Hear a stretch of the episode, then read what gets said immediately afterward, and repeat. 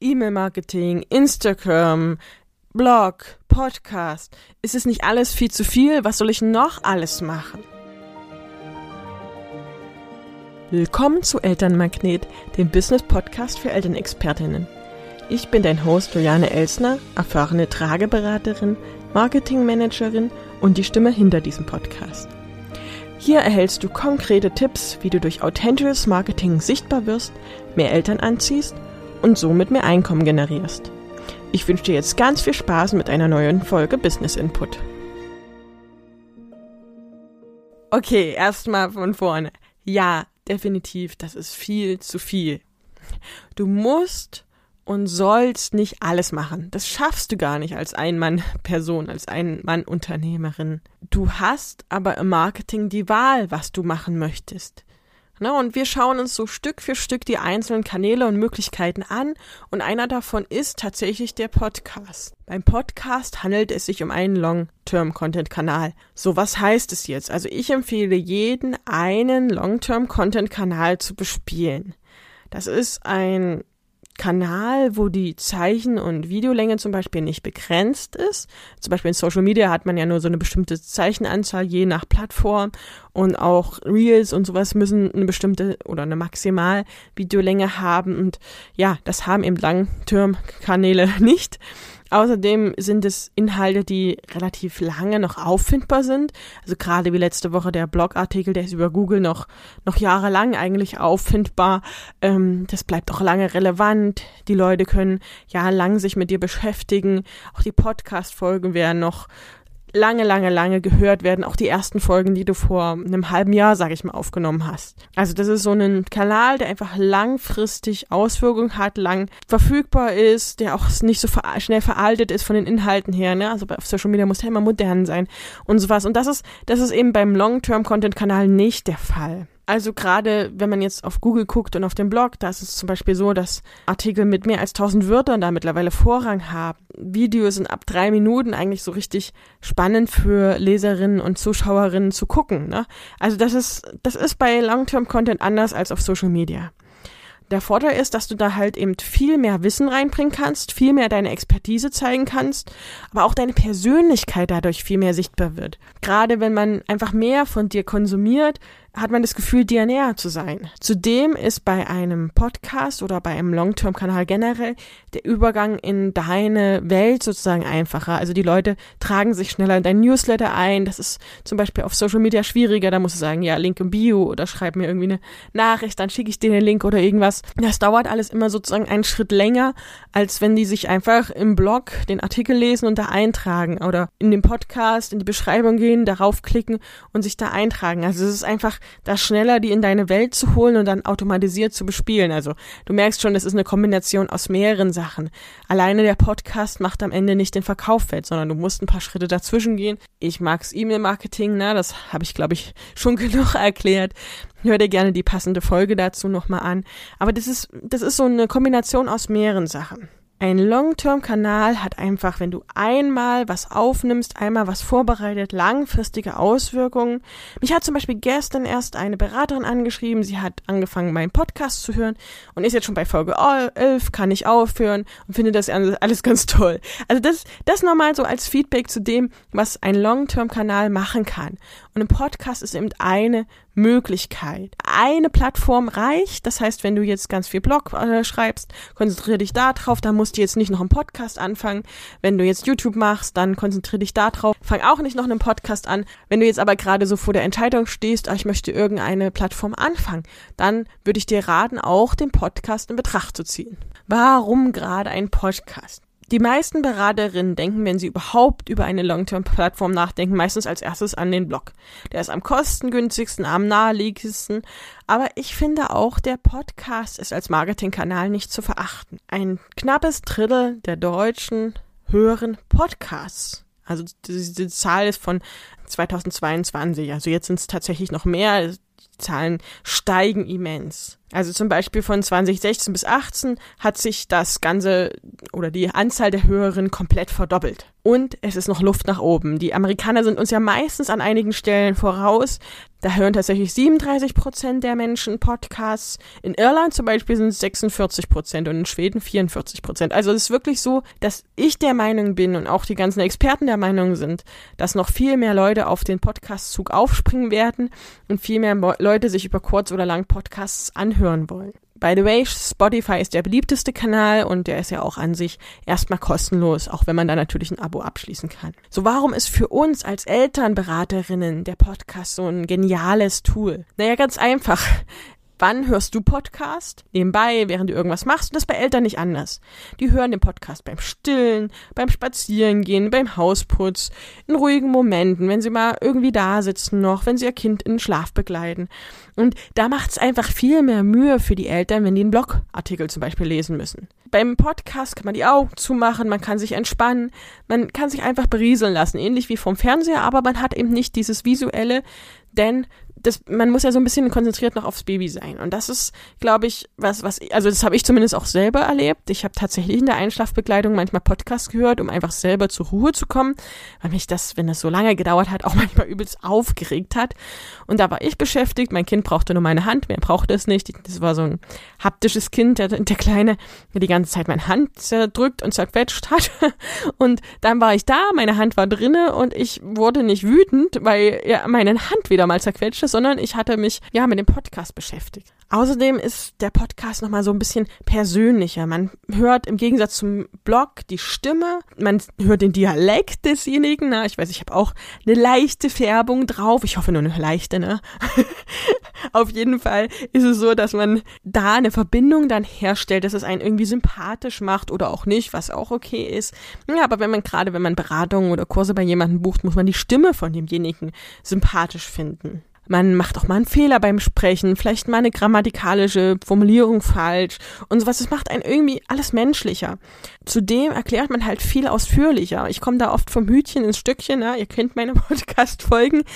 Und das ist aber auch so ein Ding, was ich sag mal, wo man sich so richtig austoben kann als derjenige, der den Podcast bespielt. Man kann so alles, was man noch mal sagen wollte, da reinbringen. Das schafft einfach so eine Art von Vertrauensverhältnis zu dem Hörer. Der Hörer fühlt sich so, als wäre er mit dabei, als würde er nebenan sitzen. Ja, also es, wenn man nicht abliest. Ich habe einen Podcast tatsächlich, da fand ich die Sprecherin eigentlich auch richtig toll, aber ich konnte ihr nicht mehr zuhören, weil die nur abgelesen hat. Das würde ich dir nie raten und das solltest du auch nie machen und das mache ich auch nicht. Ich mache mir Notizen, was ich so inhaltsmäßig sagen möchte und dann rede ich total frei. Und dadurch kommt so ein Gefühl dieses, ich stehe neben dir und erzähle dir das einfach mal oder ich mache dir eine Sprachnachricht per WhatsApp fertig oder sowas. Also das ist nochmal eine ganz andere Ebene, finde ich, als man beim Blog so erreichen kann. Außerdem ist, wenn du einen Podcast hörst, oft ein Vorschlag für einen nächsten Podcast drin. Das heißt, dein Podcast kann potenziell deiner Zielgruppe vorgeschlagen werden. Und damit hast du organisch, also ohne irgendwie Geld zu bezahlen, Werbung für deinen Podcast. Das ist innerhalb so einer Plattform relativ einfach. Auch kann du, kannst du zum Beispiel beim Podcast Interviews führen, wodurch auch wieder andere Leute erreicht werden, nämlich von deinem Interviewpartner, die Follower. Das heißt, auch das erhöht deine Reichweite, deine Glaubhaftigkeit. Außerdem besteht beim Podcast die Möglichkeit, Werbung einzublenden, ne, um zum Beispiel diese Affiliate-Programme mitzumachen, wo man, indem man einen kleinen Jingle oder irgendwas einblendet, Werbung macht, ähm, ja Geld bekommt, wenn du da drüber über den Link kaufst oder sowas. Das ist halt eine Möglichkeit. Ich habe es tatsächlich bis jetzt noch nicht genutzt. Außerdem, und das ist auch ein Vorteil gegenüber dem Blog, ist die Konkurrenz unter den Podcastern noch nicht so groß. Also es gibt weniger Wettbewerber. Das ist einfach so ein Fakt. Wie viele Trage-Podcasts kennst du? Wahrscheinlich unseren und sonst keinen. Bei den Stoffwindeln gibt's ein paar, die einen Podcast machen, aber auch ganz, ganz wenige. Wie viele davon schreiben einen Blog?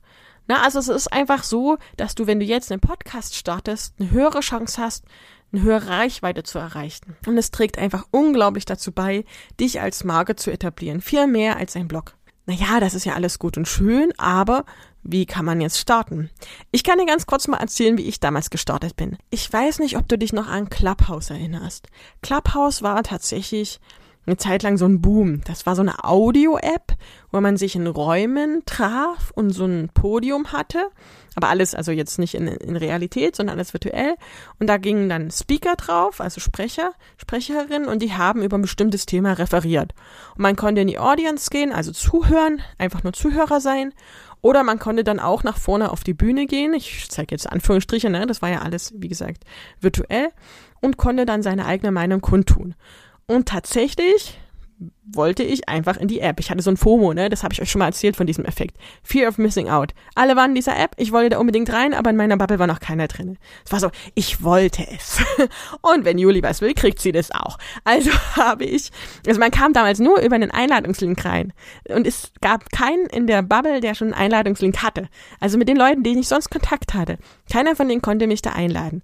Also habe ich so lange recherchiert, bis ich dann irgendwann über eine Telegram-Gruppe, wie auch immer, diesen Einladungscode bekommen habe. Und dann habe ich Stück für Stück die Leute aus der Tragebubble mit eingeladen. Und zu dem Zeitpunkt hatte ich mit der Stefanie von Kaporlauf relativ viel Kontakt. Und wir haben dann gesagt, hey, wir machen einen Tragetalk. Und sie kannte noch Tina von Didymos und so entstanden unsere ersten Trager-Club-Horse-Talks. Vielleicht war der eine oder andere sogar dabei. Und irgendwann hatte ich meine Anne-Maja mit dabei in so einem Talk. Wir kannten uns schon länger von der Fortbildung und waren immer mal in Kontakt. Und dann meinte ich so, hey, das wäre doch voll cool, wenn man diese Talks auch wirklich aufzeichnen könnte und zu seiner Uhrzeit, weil man gerade Lust hat, hören können, konnte. Und ja, ich habe tatsächlich vorher noch nie Podcast gehört. Und dann meinte sie so, ja, naja, da gibt's halt Podcasts. Und ich so, ey, das ist ja cool. Und dann habe ich so in die ersten Podcasts reingehört, habe da die ersten Marketing-Podcasts tatsächlich entdeckt. Ich habe keine Trage-Podcasts und so, das gab's alles nicht entdeckt. Und ich fand das einfach so ein geniales Medium.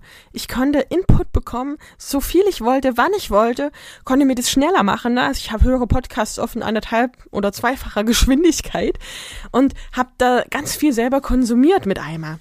Und dann haben wir mit Anne-Maja gesagt, hey, es gibt aber doch keinen Trage-Podcast. Und dann war unsere Idee geboren, hey, wir machen den Trage-Podcast. Zack. So kam ich zu diesem Medium. Und das ist halt einfach für uns ein cooles Medium gewesen, um die Sachen zum Tragen zu teilen. Es ist für uns auch ein USP, also ein Unique Selling Point, etwas, was uns einzigartig macht, denn unsere Dynamik, egal wer jetzt einen Podcast anfängt, kann keiner kopieren. Dafür entwickelt aber jeder seine eigene Art und Weise, einen Podcast zu machen. Also wenn du jetzt zum Beispiel einen Trage-Podcast anfangen würdest oder mit jemandem auch zusammen, dann wäre das eine andere Dynamik. Es ist so, dass jeder so eine eigene Art und Weise hat, mit Themen umzugehen. Also das ist, das ist das Besondere am Podcast. Und das Coole ist, es ist eigentlich nicht viel dabei, damit zu starten. Du brauchst als erstes ein Mikrofon oder eine Art von Aufnahmegerät. Ne? Also das kann auch ein Smartphone sein, wo du ein extra Mikro so vorne dran machst. Da weiß ich, dass da auch einige mit an, aufnehmen. Reines Smartphone ist von der Qualität, finde ich, nicht gut genug. Es ist auch nicht jedes Mikro gleich gut, aber es gibt definitiv schon Mikros unter 100 Euro. Da müsstest du mal ausprobieren, was du ja nutzen kannst. Ich selbst habe hab tatsächlich ein bisschen höherpreisigeres ähm, Mikrofon Rode. Ähm, das habe ich allerdings auch nur zur Verfügung gestellt gekriegt von Annemaja. Die es auch, glaube ich, von jemandem anders hat. Was brauchst du noch? Ein Blatt Papier, um dir ein Skript zu machen. Ich arbeite wieder mit meiner Lieblings-App Notion und ein Programm zum Schneiden. Das kann tatsächlich ein kostenloses sein, zum Beispiel Audacity oder GarageBand für Apple-Geräte. Das ist automatisch drauf. Also es kostet nichts, erstmal den Podcast an sich zu produzieren. Das Einzige, was es wirklich kostet, ist Zeit. Viel, viel, viel Zeit. Das Vorbereiten kostet Zeit. Das Einsprechen geht dann relativ schnell. Das einmal durchgehen und Fehler rausschneiden dauert dann nochmal sehr, sehr lange. Es ist viel, viel Arbeit. Das, das kann ich sagen, das gebe ich zu. Ähm, je nachdem, ob das eine Plattform ist oder nicht. Du musst also ich brauche länger für eine Podcast-Folge als für einen Blogartikel. Aber es ist trotzdem das Medium, was mir besser gefällt. Ne? Also ich liebe es zu quatschen. Ich kann quatschen ohne Ende mittlerweile. Ne? Das ist dann einfach mein Medium. Was dann vielleicht gegebenenfalls noch was kosten kann, ist die Plattform zum Hochladen. Ich glaube, wenn du nur auf Spotify hochlädst oder auf YouTube kann man auch Podcasts hochladen, ist es kostenfrei. Aber ähm, wenn du jetzt auf allen Kanälen gleichzeitig sein möchtest, also bei mir geht's mit einem Klick oder eigentlich noch automatisiert, also ich stelle mal ein, Montag 6 Uhr kommt die Podcast-Folge hoch, da brauchst du ein Programm, was gegebenenfalls kostenpflichtig sein kann. Wir arbeiten da mit Podigy, wir meine ich im Sinne von Annemai und ich haben da zusammen einen Account und darüber lade ich dann auch den Elternmagnet-Podcast hoch. Und natürlich kostet es im Nachhinein auch Zeit, den Podcast zu bewerben. Es soll ja jemand am Ende auch die ganzen Folgen hören.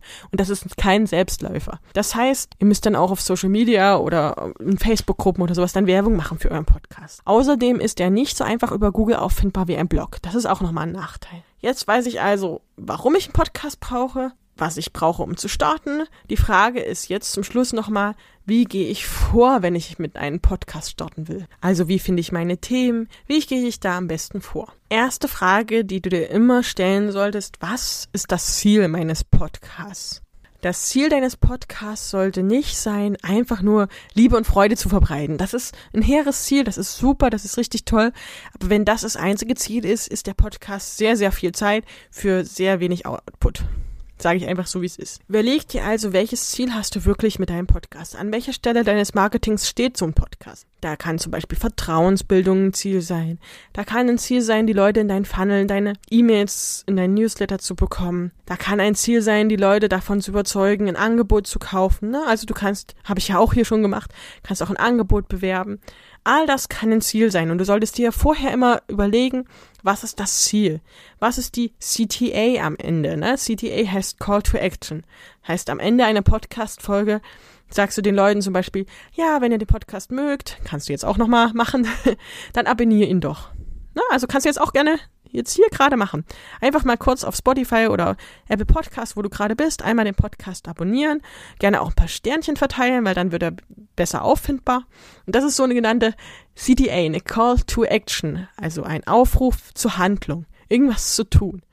Und das ist das, was du auch im Podcast machen solltest, um die Zeit, die du da investierst, auch wirklich zu nutzen. Ne? Du gibst unglaublich viel in so einem Podcast. Also ich kläre in dieser Folge zum Beispiel über das Medium Podcast auf. Alle Vor- und Nachteile, alles, was man beachten muss, Programme, die du vielleicht vorher noch nicht kanntest, die du jetzt kennst. Also theoretisch könntest du jetzt mit einem Podcast anfangen, weil du das Wissen sozusagen dazu hast. Und das solltest du auch immer machen, so überlegen, was ist das Ziel meiner Podcast-Folge, was sollen die Hörerinnen machen, was erfahren die auch, was gebe ich denen natürlich auch. Natürlich gibt man immer wieder was raus, auch an Wissen und an Methoden. Und das schafft dann ja auch diese Verbindung zueinander. So, wenn du ein Ziel hast, dann definierst du dein Thema. Worum geht's jetzt in dieser Podcast-Folge? Also du findest ein Einzelthema, was zu deinem obersten Ziel passt. Musst mal gucken, auf welcher Bewusstseinsstufe sich die die Hörerin befindet, ist denen schon klar, dass sie ein Problem haben? Ist denen das noch überhaupt noch nicht klar, dass das Thema für sie relevant sein könnte? Stehen sie kurz vorm Kauf? Das sind so Sachen, dazu kannst du passende Themen machen. Dann skripte ich mir immer grob den Inhalt vor zu diesem einen Thema. Ich recherchiere, ich frage auch mal ChatGPT nach einem bestimmten Thema, ich frage andere Blogs, ne, also ich google halt einfach nach zu dem Thema, ich nehme meine eigenen Erfahrungen rein. So aus diesem ganzen Wissenskonglomerat und das ist bei mir immer so total viel Chaos, total viel Durcheinander, strukturiere ich mir eine Folge, so dass ich weiß, jetzt rede ich über, was weiß ich, über, hier steht zum Beispiel Überschrift, wie muss ich vorgehen, wie immer Thema und Ziel definieren. Das steht jetzt gerade bei mir, was ich gerade mache. So zum Beispiel, also so, so ganz grob Ablauf dieses, dieser Folge. Und dann skripte ich mir halt die Inhalte vor, und überlege mir, was die CTA, also die Call to Action am Ende sein soll. Das heißt, in diesem Fall geht es wirklich nur darum, Vertrauen aufzubauen. Ich möchte dir zeigen, wie viel Marketingmöglichkeiten es gibt, wie viele Kanäle es gibt und ja, einfach damit so die Basis legen, um natürlich irgendwann wieder mein Angebot, wenn das Gruppenprogramm mit der Beta-Runde durch ist, ja, anzupreisen. Das ist, das ist natürlich das Ziel. Das gebe ich ganz transparent zu. Am Ende würde ich mich natürlich freuen, wenn du Teilnehmerin am Pro Gruppenprogramm sein möchtest. Und dafür gebe ich hier den Input, dass du weißt, krass, es gibt so viele Marketingkanäle. Ich möchte mich jetzt auch für einen entscheiden. Ich habe total Lust drauf, auch Marketing zu machen, ja? Also das ist so ein bisschen der Hintergrund. Das ist kein Geheimnis, ne? So funktioniert es. Wenn du damit fertig bist, überlegst du dir noch einen coolen Titel. Das habe ich tatsächlich jetzt noch nicht gemacht. Also ich überlege mir jetzt, wenn ich das alles durchgeschnitten habe, einmal, was eigentlich ein richtig cooler Titel sein könnte. Manchmal fällt die mir aber auch schon beim Skripten ein, wo ich denke, ah, oh, das ist ein richtig cooler Titel. Manchmal fällt mir gar keiner ein. Dann frage ich nochmal ChatGPT, was ein cooler Titel sein konnte. Und das Wichtige ist dann halt, weil über den Titel suchen die Leute dich gegebenenfalls. Also die suchen, wenn die ein bestimmtes Thema auf Spotify suchen, suchen die nach den Themen Themen und das soll möglichst im Titel vorkommen. Das heißt, das Wort Podcast wird zum Beispiel auf jeden Fall jetzt hier im Podcast vorkommen. Und dann muss ich mir was überlegen, was so ein bisschen klickstark ist, wo einfach auch die Leute sich so getriggert fühlen zu klicken. So, dann nehme ich das Ganze auf, also ich mache mein Mikro dran, mache das an meine, an meinen Computer und dann geht's los. Dann steht hier eine kleine erhöhte kleines Bänkchen oder das ist so ein, so ein, so ein Pappteil, keine Ahnung, ein hartes Pappteil. Äh, und darauf steht mein Mikro und ich sitze da davor und versuche möglichst nah ranzukommen, damit es möglichst ordentlich den Ton aufnimmt. Danach kommt die eigentliche Futzelarbeit, die macht wirklich nicht unbedingt Spaß, aber die gehört halt dazu. Ich muss das Ganze nochmal durchhören, das Ganze schneiden und der letzte Schritt ist das Veröffentlichen. Dazu gehört dann auch zum Beispiel diese Texte da zu schreiben, die du in der Caption halt findest. Dann kommt die Veröffentlichung, wie gesagt, bei mir automatisiert. Ich setze mich nicht Montag früh um sechs hin und mache das äh, fertig, sondern meistens die Woche davor irgendwann, manchmal Sonntagabend. Aber meistens schaffe ich es die Woche davor, das ordentlich zu machen. Manchmal produziere ich auch zwei, drei Wochen vor. Die Folge von letzter Woche zum Beispiel, die habe ich, glaube ich, im November mit Tamara aufgenommen. Dann gibt's den Punkt Werbung machen. Das heißt, ich versuche auf Instagram das hoffentlich immer zu schaffen oder eine E-Mail in meinen Newsletter nochmal zu teilen darüber, dass es diese Folge jetzt gibt. Manchmal teile ich es auch noch in Facebook-Gruppen, dass ich sage, hey, das Thema ist doch gerade relevant, hört mal rein und dann recycle ich diesen Content. Also in dem meinem Fall ist es so, dass ich tatsächlich das Skript der Folge einmal in ChatGPT eingebe und mir einen Blogartikel draus machen lasse. Das ist total der Pro-Tipp, weil das macht nicht viel Arbeit. Man muss sich nochmal hinsetzen und das natürlich alles durchlesen. Für mich hat der Blog in dem Moment aber nicht die Priorität. Für mich ist der Podcast das eigentliche und ich mache das mit dem Blog nur, um bestimmte Suchbegriffe einfach bei Google dann gerankt zu werden. Meine, meine Expertise sozusagen auch über Google auffindbar wird, weil das eben beim Podcast nicht so einfach ist. So, und dann musst du das Ganze einfach nur wöchentlich wiederholen. Auch hier wieder Beständigkeit macht den Unterschied. Wenn du Podcast aufnimmst, dann möglichst nicht alle drei Monate mal einer, sondern regelmäßig dranbleiben. Alle ein, alle zwei Wochen, je nachdem, wie du es schaffst. Am Anfang ist man auch da wieder nicht sonderlich gut. Das sage ich auch, wie es ist. Unsere allerersten Tuchtan-Podcast-Folgen, die waren viel zu lang, viel zu viel drinne, viel zu erschlagend für die Hörerin. Aber mit der Zeit merkt man dann halt einfach so oder kriegt ein Gefühl dafür, was die Leute hören, bis wohin die hören, also nicht nur ein Gefühl, das ist ja wirklich, das kann man alles tracken, auch wie viele Leute hören, wie viel brechen ab, so diese ganzen Sachen, das kann man alles tracken, auch welche Titel werden viel geklickt, ne, also das ist alles so Sachen, da verbessert man sich selbst mit der Zeit, man lernt mit der Zeit und dann werden die Podcast-Folgen auch besser. Auch hier wieder am Ende mein Lieblingssatz, einfach mal machen, könnte ja gut werden, bleib dran und vielleicht ist der Podcast ja auch dein Medium.